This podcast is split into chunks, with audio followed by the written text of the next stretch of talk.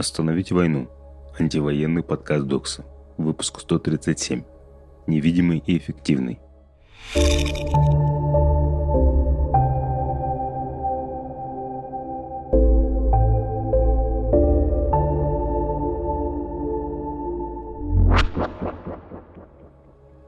Специфика медиа такова, что яркая картинка привлекает больше внимания. Поэтому задумываясь о том, как выглядит антивоенное сопротивление, мы представим поджоги военкоматов, поезда, сошедшие с рельс, и публичных деятелей, оштрафованных или репрессированных за высказывания против войны. Но на самом деле протест значительно шире. Он прорастает в сотни разных форм, даже если не получает огласки в медиа. Я хорошо запомнил историю учительницы, которая писала письма с символом Z вместо школьников. Она посчитала, что детская психика не подготовлена для пропаганды, а ей совсем не сложно написать 30 писем. Кажется, что основа протеста именно в этом. Ты выбираешь действия по силам и стараешься помогать сообществу, с которым ты связан. Например, можно каждый день срывать наклейки Z или другие предметы пропаганды в вашем городе. Кажется, что это совсем маленькое действие, но представьте, что по этой дороге потом пройдет депортированный украинец. Это действие могло уберечь его от ретравматизации. Маленьких действий не существует. Каждый выбирает, сколько сил он может вложить в сопротивление сегодня. Более того, начиная сопротивление с того, что под рукой, постепенно появляется все больше смелости, чтобы придумывать новые формы протеста и даже становиться частью сообществ, противостоящих войне, а может и создавать их. Вы можете проследить, как действие видоизменяется и становится другим на примере борьбы с Z-символикой в городах. В первые недели войны мужчина закрасил букву Z в цвета георгиевской ленточки с вастикой. Он был задержан и в суде признался, что так хотел выразить свое несогласие с войной в Украине. Разбивались задние стекла частных автомобилей, на которых можно было обнаружить Z. В Краснодаре мужчину оштрафовали на 30 тысяч рублей за плевок на баннер с буквой Z – Студенты Ургаху собрали подписи против вывешивания баннера с буквой Z на здании вуза. Группа Би-2 отказалась выступать на концерте с патриотическим баннером.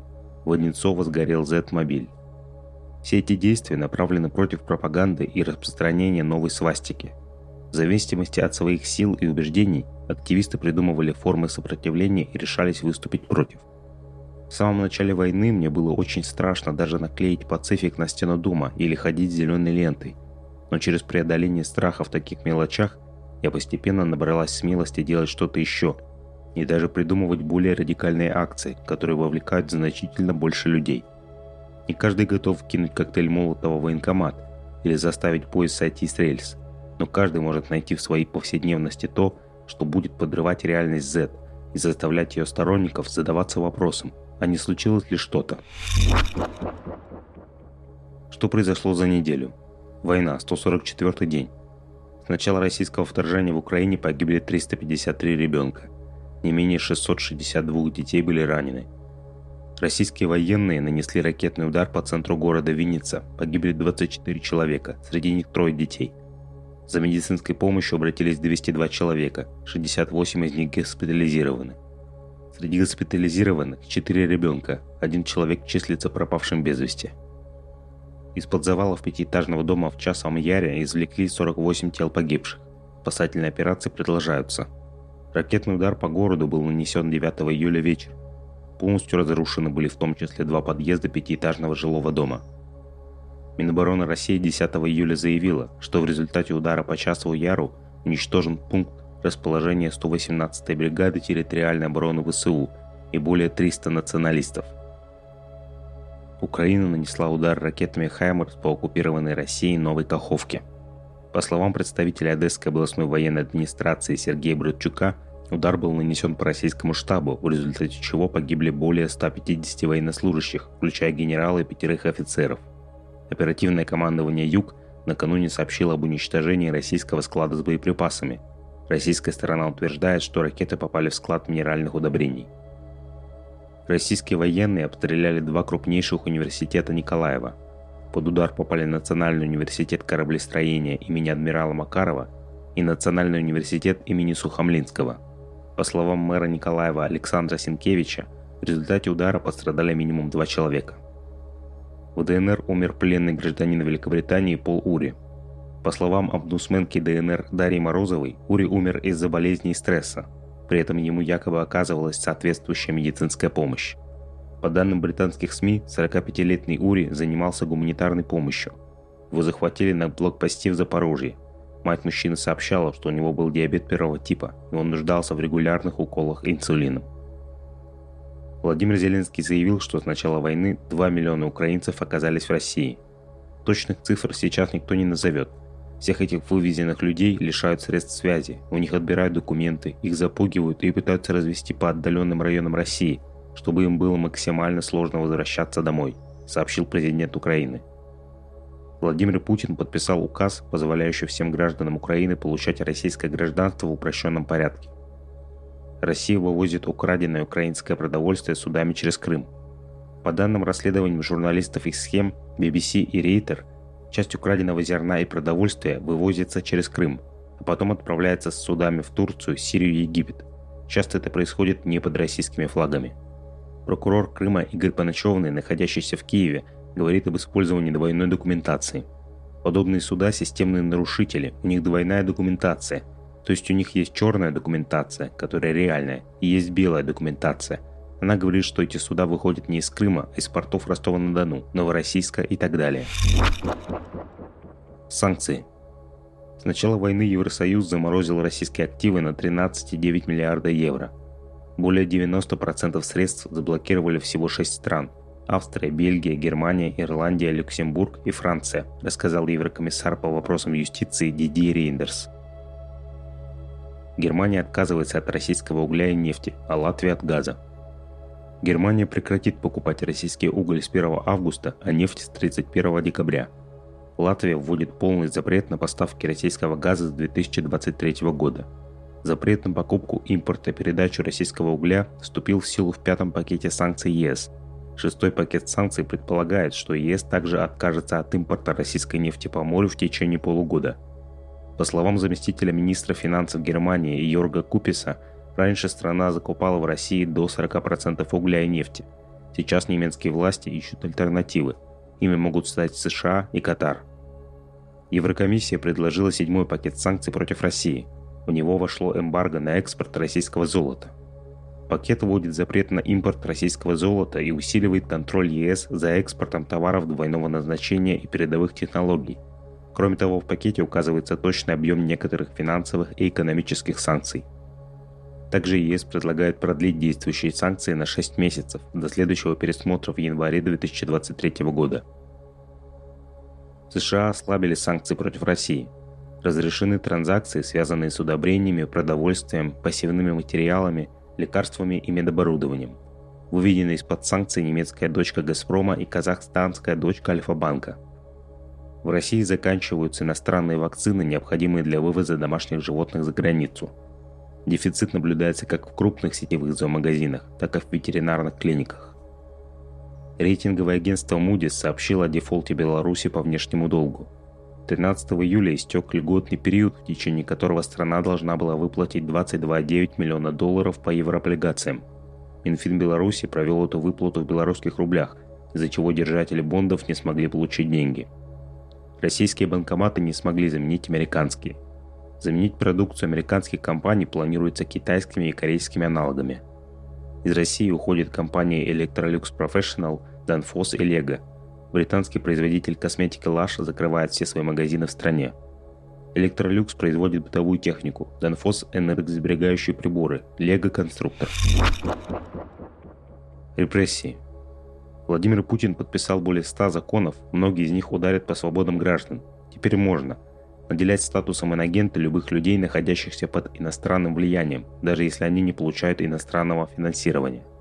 Без суда останавливать деятельность российского СМИ за публикацией фейков или призывов к участию в акциях протеста. Зеркально отвечать на блокировку российских СМИ в других странах. Осудить любого человека на 7 лет колонии за призывы к действиям против безопасности России или до 4 лет колонии за неоднократную пропаганду или демонстрацию символики нацизма и экстремистских организаций – запретить юрлицам отказываться от государственных заказов во время контртеррористических и иных операций за пределами страны. Белорусскую журналистку Катерину Андрееву осудили на 8 лет колонии за государственную измену. В чем именно заключается измена государству, не сообщается. Суды проходили в закрытом режиме. Это уже второй приговор Андреевой, начиная с прошлого года. В феврале прошлого года ей дали два года колонии по обвинению в грубом нарушении порядка за стрим с площади перемен. Суд в Краснодаре приговорил бывшего исполнительного директора «Открытой России» Андрея Пивоварова к четырем годам заключения. Он был признан виновным в осуществлении деятельности нежелательной организации. Пивоваров стал директором «Открытой России» в 2018 году, а в 2021 году ликвидировал ее – чтобы защитить сотрудников от уголовного преследования в связи с законом о нежелательных организациях. Сама «Открытая Россия» не была признана нежелательной, но другие связанные с Михаилом Ходорковским организации Генпрокуратура внесла в соответствующий список. Почитайте последнее слово Андрея Пивоварова в суде по ссылке в описании. Суд арестовал политика Илью Яшина по обвинению в распространении фейков про армию до 12 сентября – Илье Яшину грозит до 10 лет колонии по статье о фейках про армию. Поводом для возбуждения уголовного дела стал эфир на ютубе, где политик говорил про убийство Бучи. Основательница независимого каракалпакского новостного портала makan.uz, пропавшая после протестов, оказалась задержана. Главная редакторка узбекистанского издания не выходила на связь с 1 июля. Портал makan.uz сообщил о возобновлении своей работы – Редакторы сайта и члены сообщества заявляют, что они продолжат свою нелегкую работу, чтобы донести последние важные новости из Узбекистана, Каракалпакстана и мира до жителей Узбекистана, Каракалпакстана и всего мира, говорится в сообщении на сайте.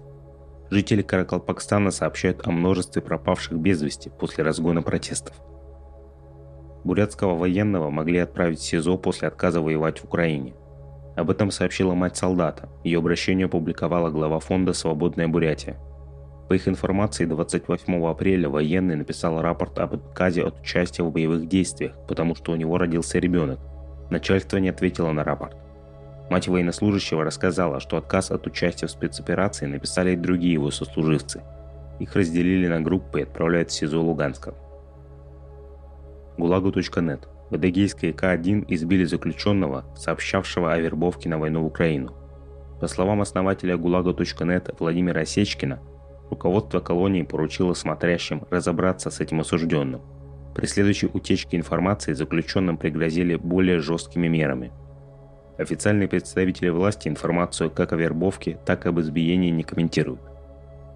С начала войны в Украине в России заблокировали 5300 сайтов, Цифры приводит Роскомсвобода. Чаще всего блокировали сайты СМИ, правозащитных организаций, политических партий и общественных деятелей. Инициатором большинства решений блокировки выступала Генпрокуратура. Инсайдер и Bellingcat признали нежелательными организациями. Признание организации нежелательной означает полный запрет на сотрудничество с ней для российских граждан – по мнению прокуратуры, работа этих организаций представляет угрозу основам конституционного строя и безопасности Российской Федерации. Ранее оба издания признали иностранными агентами. Bellingcat и Инсайдер активно освещают войну в Украине. Bellingcat обвиняли российских военных в применении кассетных боеприпасов. Ранее издания опубликовали расследование убийства Бориса Немцова, покушение на Алексея Навального, отравление Дмитрия Быкова и Скрипалей – Нежелательными в России также признали издание «Важные истории» и проект, который публикует расследования о высокопоставленных российских чиновниках и родственниках Путина. Прокуратура Москвы потребовала ликвидировать профсоюз журналистов и работников СМИ. Поводом для этого стала дискредитация армии РФ. По версии прокуратуры, профсоюз размещал информацию противоправного характера, которая нарушает права и свободы человека, причиняет вред общественному порядку и общественной безопасности обществу и государству – Адвокат организации Михаил Крупский сообщает, что профсоюз не получал информацию ни об иске, ни о возбуждении административного дела. Сопротивление.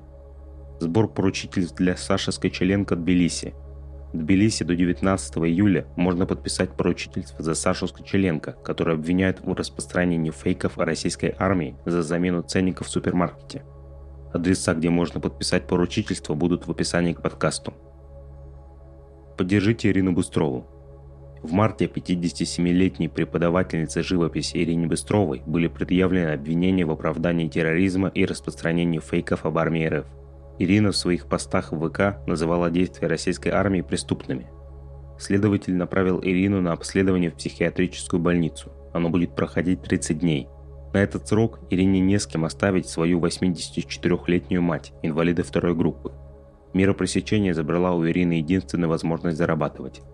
Для оплаты сиделки для матери Ирине нужно собрать 50 тысяч рублей. Реквизиты для сбора есть в описании к подкасту. В Бурятию вернулись около 150 контрактников, отказавшихся воевать в Украине – Перед возвращением военных держали в закрытом лагере в Луганской области, угрожая уголовными делами под предлогом закона о самовольном покидании Украины. Навальный объявил о создании Международного фонда по борьбе с коррупцией. Организация получила название Anti-Corruption Foundation International. В наблюдательный совет нового фонда вошли жена Алексея Навального Юлия, философ Фрэнсис Фукуяма, бывший премьер Бельгии Ги Верховстад и лауреатка Пулицеровской премии Энн Эпплбаум.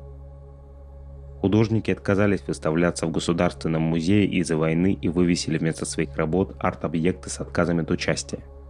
Музей закрыл выставку «Тонкие граждане», двухгодичный выпускной проект студентов совместной магистерской программе ВШЭ и музея «Гараж» из-за смыслов и заявлений с политическим подтекстом. Один день на ней провисели заявления художников. Мне жаль, что мои работы не могут быть вам здесь представлены по причинам, которые я даже не могу назвать. Художник отказался от участия в выставке и другие. В Подмосковье неизвестный пытался поджечь военкомат. По данным базы, активист кинул в здание два коктейля Молотова, но пожара не произошло. Сейчас нападавшего ищут. Что нужно знать? На прошлой неделе у нас выходил текст-словарь по книге Родриго Нуньеса «Не вертикальный, не горизонтальный. Теория политической организации». Основная задача этого руководства – показать, что никакого универсального способа политического действия не существует. Все оказывается контекстуальным. Инструменты, которыми мы пользуемся, формы самоорганизации, которые мы выбираем и так далее. В этом тексте, мне кажется, особенно интересная идея, которая повторяется не один раз – все ли стратегии могут быть совместимы и совозможны, или есть те, которые нам стоит исключать, чтобы достигать наших задач? Если у вас есть размышления про то, какие методы антивоенного движения взаимоисключают друг друга, каким из них стоит отдавать предпочтение, от каких стоит отказаться, напишите нам об этом в ответном письме. Думать об этом очень важно. Что можно сделать? Подумайте, какие формы сопротивления доступны вам прямо сейчас – это может быть что угодно, от пикета на улице до спора с кем-то в ВК с фейкового аккаунта. Не думайте, что если вам недоступно 50 вариантов антивоенных действий, то нет никакого 51-го, которое вам подойдет. Может быть, вы можете помочь антивоенному движению вашими профессиональными навыками, дизайн, IT, навыки работы с текстами, переводы, юридическая помощь и так далее. Или может быть вы готовы организовать сбор гуманитарной помощи для украинцев, депортированных в Россию – или уехавших в другие страны. Может быть, вы готовы редактировать или переводить тексты для какой-то инициативы, занимающейся антивоенной деятельностью. Может быть, вы готовы создать чат вашего дома и поговорить с соседями. Этот список вопросов можно продолжать и дальше, пока вы наконец не дойдете до того, что отзовется у вас. Идея проста. Вы уже обладаете теми навыками, которые могут пригодиться сопротивлению. Вам просто нужно найти, где их применить. Если вам хочется более осязаемых идей сопротивления, от которых можно оттолкнуться в поиске своего места, то некоторые из них можно найти в этой таблице. Ссылка будет в описании. Расскажите о вашем сопротивлении, отправляйте свои истории нам в бот. С верой в коллективное действие Даша Манжура. Это была Даша Манжура, а также анонимный голос Докса. Держитесь.